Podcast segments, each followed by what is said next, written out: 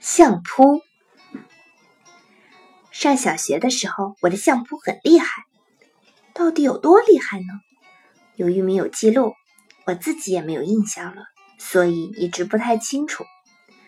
不过有一件事我记得很清楚，那是一天午休时，我在校舍后面的路上遇到了同班同学阿泰。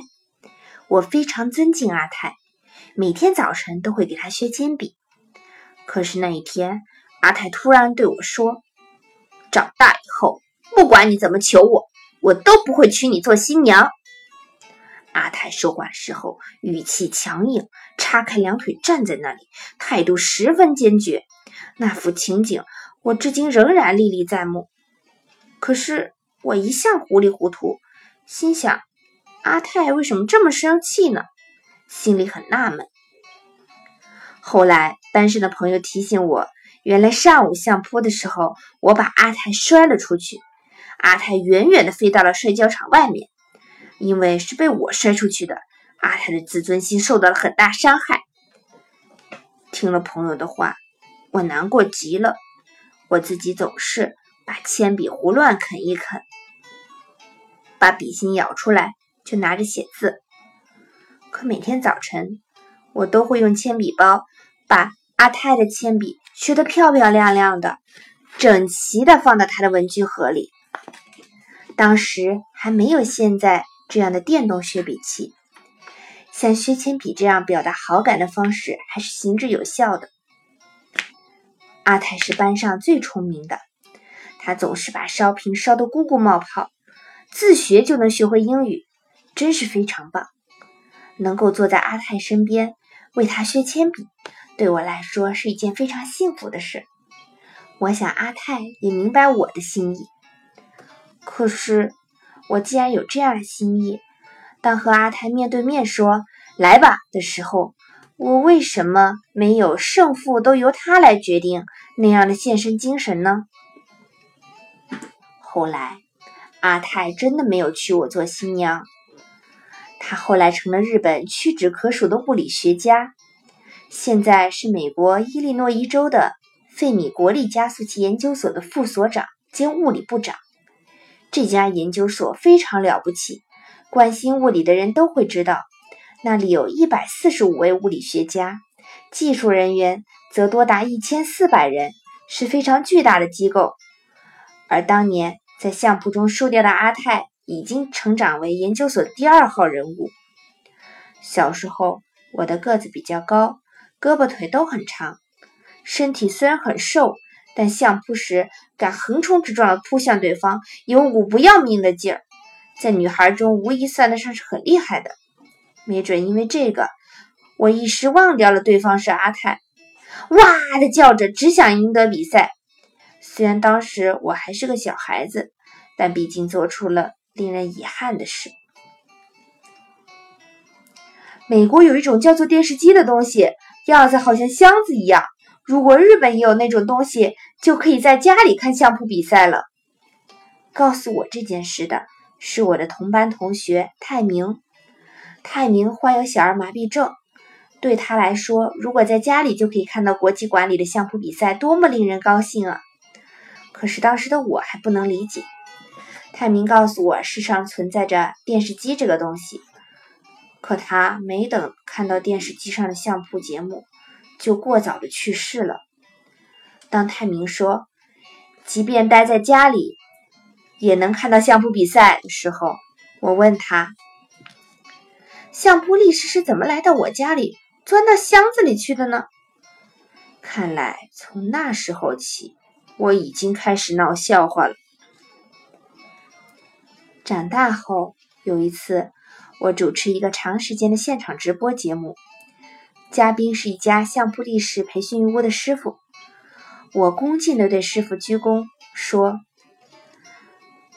老大，感谢您今天光临。”当家人呵呵笑道：“黑柳女士，称我老大可不太好，您还是管我叫师傅吧。”那时我才第一次知道。老大和师傅不一样。我做车子的小屋时，有很多相扑力士来做嘉宾。虽然我没出什么大错，但一些小的措辞方面真的是很难把握。这是曾卫山先生，现在是三宝关培训屋的师傅，来做嘉宾时发生的事。当说到曾卫山先生在上一季相扑大会上的成绩非常好的时候，要插播一段当时的录像。我为了给放录像的工作人员一个信号，清楚的说：“让我们看一下曾卫山先生在上一季相扑大会上的手腕吧。”曾卫山先生痴痴的笑了起来。我不知道发生了什么事，后来才知道，原来“手腕”这个词一般指的是小偷小摸的技巧。谈到相扑的时候，应该用“招数”这个词。相扑的横纲轮岛先生到节目中做客时，我心想，可不能弄错了称呼，不然太失礼了。于是非常慎重。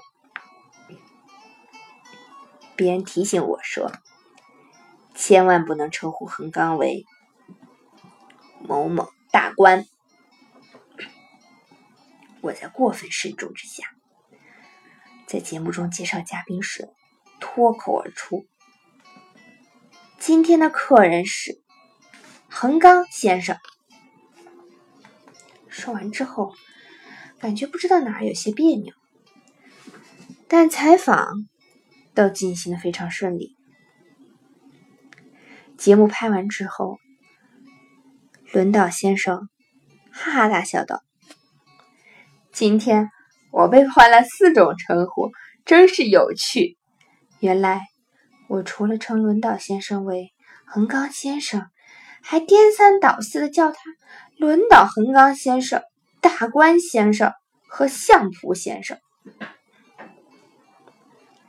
高见山先生，东关相扑力士培训屋的师傅，还是现役力士的时候，我曾经和他一起参加过晚宴。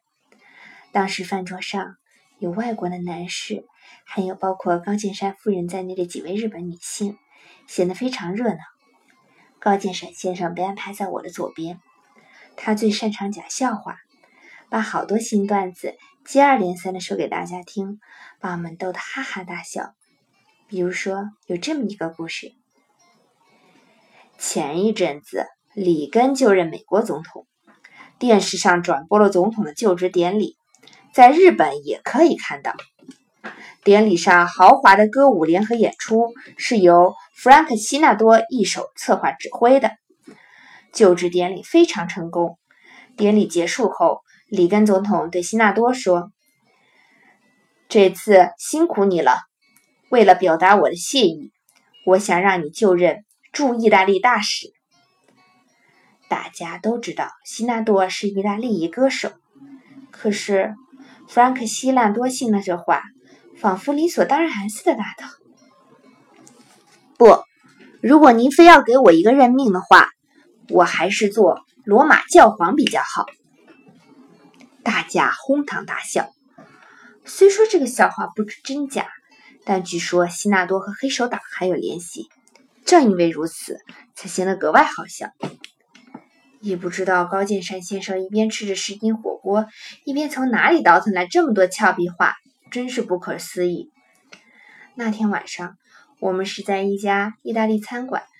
我最喜欢意大利菜，所以非常高兴，一边吃一边说笑。晚餐快结束的时候，上来餐后甜点心。高剑山先生伏在我耳边，用他独特的嘶哑声音说道：“你可真能吃！”哎，我吃了一惊，看着高剑山先生的脸。我吃的太多了吗？高剑山先生很高兴地说：“是啊，你吃的和我一样多。你看到了？是啊，我还是第一次看到和我吃的一样多的女人。